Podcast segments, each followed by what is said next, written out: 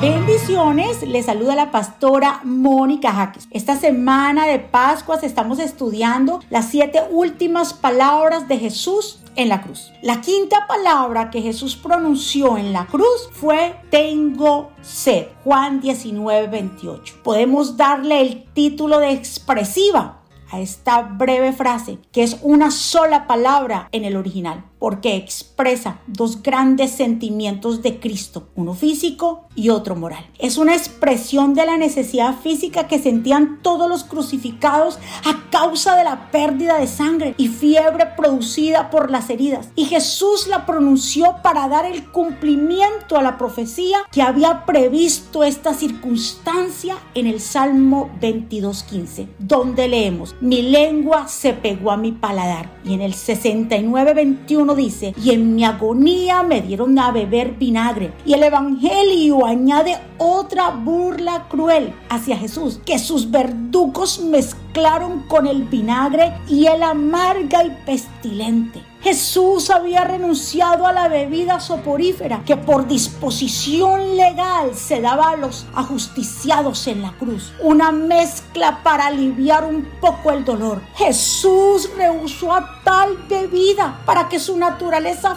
física reaccionara con todo lo horrible del dolor de los crucificados, sin mitigación de ninguna clase. ¿Para qué? Para que se cumpla en su cuerpo el máximo dolor, ya que sufre por tantísimos pecados, pero también para que tú y yo podamos más sentir hondadamente lo mucho que Él nos ama. Si hubiese aceptado la mirra, diríamos, cuando se está somnoliento no se sufre mucho, pero Jesús sufrió hasta el máximo los padecimientos físicos para hacernos comprender y apreciar su gran amor por nosotros, para que podamos entender que su gran sufrimiento nos trajo vida. En Isaías 53, 11 nos muestra el sentido moral de semejante expresión, ese grito y ese anhelo que se dejó en la cruz cuando dijo tengo sed. Isaías 53, 11 dice, y después de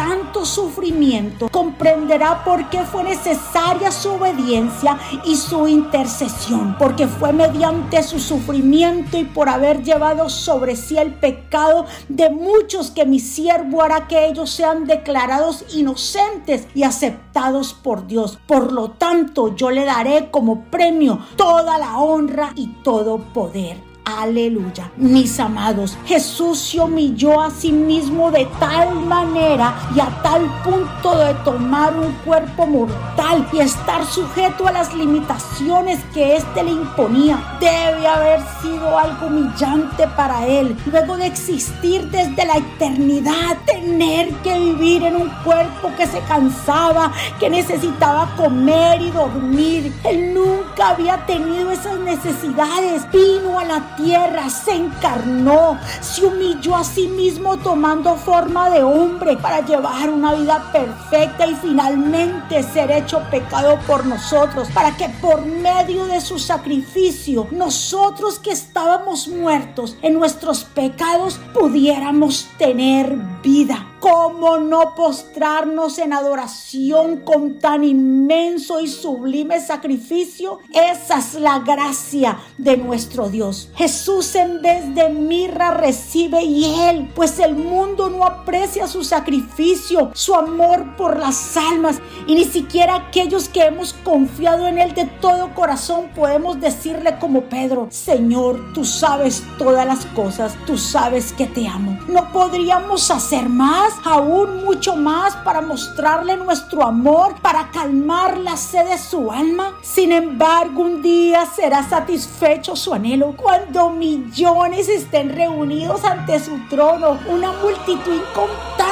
Según Apocalipsis 7, nuestro Salvador verá que no fue en vano el sacrificio de la cruz. Entonces verá del fruto su dolor y será saciado. Jesús nos dice en Juan capítulo 7, el que tenga sed, que venga a mí. Y el que cree en mí, que beba. En este momento en la cruz, Jesús nos ofrece la promesa de las aguas vivas por medio de su Espíritu Santo. Todos podemos relacionarlos con la sensación de ese física y vacío interior. Pero ¿de qué más estaba sediento Jesús? En ese momento Jesús fue traicionado por la humanidad sintiéndose abandonado por su Padre. Él tiene sed de nosotros. Él no quiere nada más que entendamos completamente cuánto nos ama y que nosotros lo amemos a cambio. Cuando Jesús gritó su sed en la cruz, se le dio el sabor agrio del vinagre. De la misma manera, con demasiada frecuencia respondemos a la sed de Jesús, no con nuestro amor, sino con el vinagre de un corazón endurecido para con Él. Jesús se llevó toda maldición para que hoy podamos tener vida eterna. Esta es la sed que tenía el Señor y también la que teníamos nosotros hasta el momento en que creímos en Él. ¿Cómo no entregar nuestras vidas a aquel que nos da la plena satisfacción para siempre? ¿Cómo no agradecerle a Dios por esta gracia sublime? ¿Cómo no adorar a quien recibió el castigo por nosotros? Jesús es el único que tiene agua de vida eterna. Solo Él puede saciar nuestras vidas. Si te has sentido seco, sin fuerzas, mira hacia la cruz. Jesús llenará tu vida para siempre. Que el Señor Todopoderoso les guarde.